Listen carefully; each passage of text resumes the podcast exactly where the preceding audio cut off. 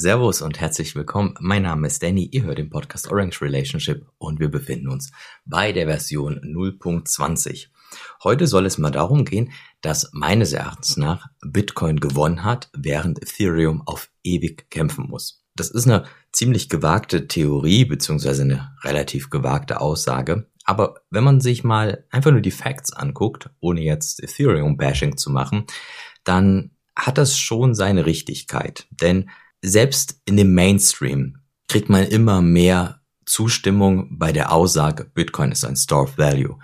Und dieser Store of Value Gedanke entsteht dadurch, dass Bitcoin eine Planbarkeit hat. Was ich damit meine ist, dass wir zu jeder Zeit wissen, wie viele Coins wann ausgeschüttet sind. Und noch dazu ist Bitcoin zeitlos. Das bedeutet, hätte ich jetzt vor zehn Jahren, habe ich leider nicht, aber hätte ich es, hätte ich da Bitcoin gekauft, oder ich hätte vor einer sehr langen Zeit zum Beispiel auch Node aufgesetzt oder was auch immer, dann könnte ich heute noch auf meine Coins zugreifen. Ja, also dieser, dieser Gedanke der Planbarkeit, wann sind wie viele Coins ausgeschüttet und diese Zeitlosigkeit. Wenn ich mir vor zehn Jahren gedacht habe, wow, Bitcoin ist das Ding, könnte ich heute immer noch auf meine Coins zugreifen, natürlich, wenn ich den Private Key habe, aber an der Architektur hätte sich nichts geändert. Ich kann da eben, wie gesagt, einfach noch drauf zugreifen. Mit Ethereum ist es etwas anders. Und worauf ich aber heute in dieser Folge hinaus möchte, ist die Tatsache, dass Ethereum ja eher diese Smart Contract Plattform ist. Und man hört das auch immer wieder, wenn es irgendwelche, irgendwelche Interview geht da hört man immer wieder, dass es heißt, heißt, ja, es gibt ja Bitcoin und es gibt dann noch so die anderen Dinge mit, ja, zum Beispiel Ethereum Smart Contracts. Ganz wichtig, ich rede jetzt hier in meiner Analyse von dem zukünftigen Ethereum 2.0, was quasi dann auf Proof of Stake läuft. Nun, wenn Ethereum eine Smart Contract Plattform ist und mit, mit Abstand natürlich die meistgenutzte, hat Ethereum aber immer das Problem, und ich meine, das wird sich wahrscheinlich nicht ändern, dass es immer wieder neue Marktteilnehmer gibt, die sagen, hey, wir machen das besser. Oder wir nehmen diesen Dezentralisierungsgedanken beispielsweise raus und sagen, hey, wir zentralisieren das, aber total egal, weil unsere Smart Contracts zentralisiert haben dann wieder gewisse Vorteile sind sehr, sehr schnell, günstig und so weiter, wie zum Beispiel bei Binance Smart Chain. Es gibt aber auch immer wieder Konkurrenten, jetzt mit Cardano in den letzten Jahren ja sehr ins Rampenlicht getreten, Solana jetzt erst in, in letzter Zeit. Und was weiß ich, spätere Lösungen, vielleicht irgendwie auch wirklich nochmal clevere Lösungen, nochmal clevere Wege, wie man es noch anders machen kann, von mir aus IOTA irgendwann dann 2025, wenn die dann auch mal Smart Contracts haben.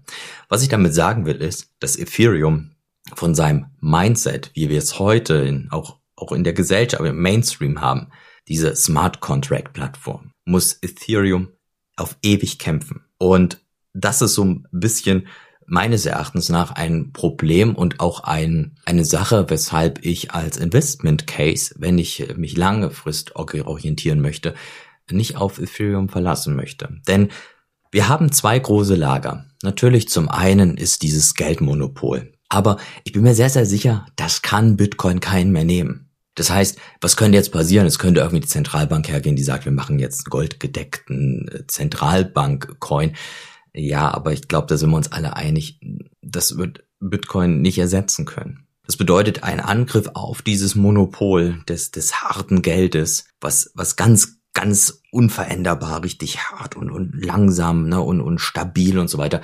Da gibt's keinen Angriff mehr drauf. Aber bleiben wir doch mal bei der Zentralbankwährung. Was wäre denn, wenn eine Zentralbank auf einmal sagt, hey, ja, wir machen jetzt auch Smart Contracts? Gibt es nicht super viele Anwendungen im Ökosystem von auch Ethereum, die auch auf dem digitalen Euro laufen könnten? Könnten nicht NFTs auch auf dem digitalen zentralisierten Euro laufen? Nun, ich denke schon. Und deswegen glaube ich, wird es Ethereum immer schwer haben. Ethereum hat auch Schwierigkeiten mit dieser Planbarkeit. Ich weiß nicht, wie viele Ether gibt es denn in dem Ethereum-Netzwerk zu welcher Zeit, denn Ethereum hat das EIP 1559 Protokoll ja aktiviert.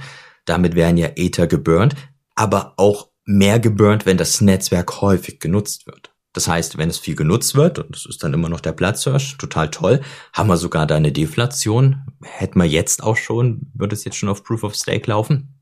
Aber es muss dafür genutzt werden. Und das ist halt eben das Problem.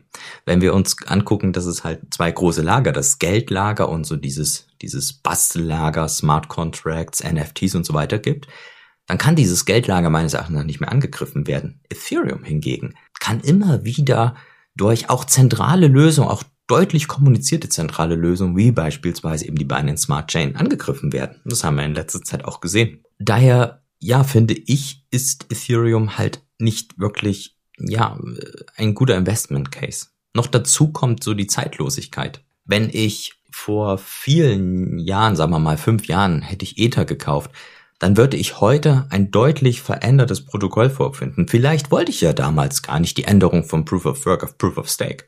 Nun, das haben sie jetzt aber gemacht. Das ist, das mag auch alles gut sein. Ich möchte es an der Stelle gar nicht bewerten. Und vielleicht war das ein sehr wichtiger Step auch für Ethereum. Ähm, wie gesagt, ich möchte es nicht bewerten. Von der einen oder anderen Seite macht das auch aus meiner Sicht Sinn.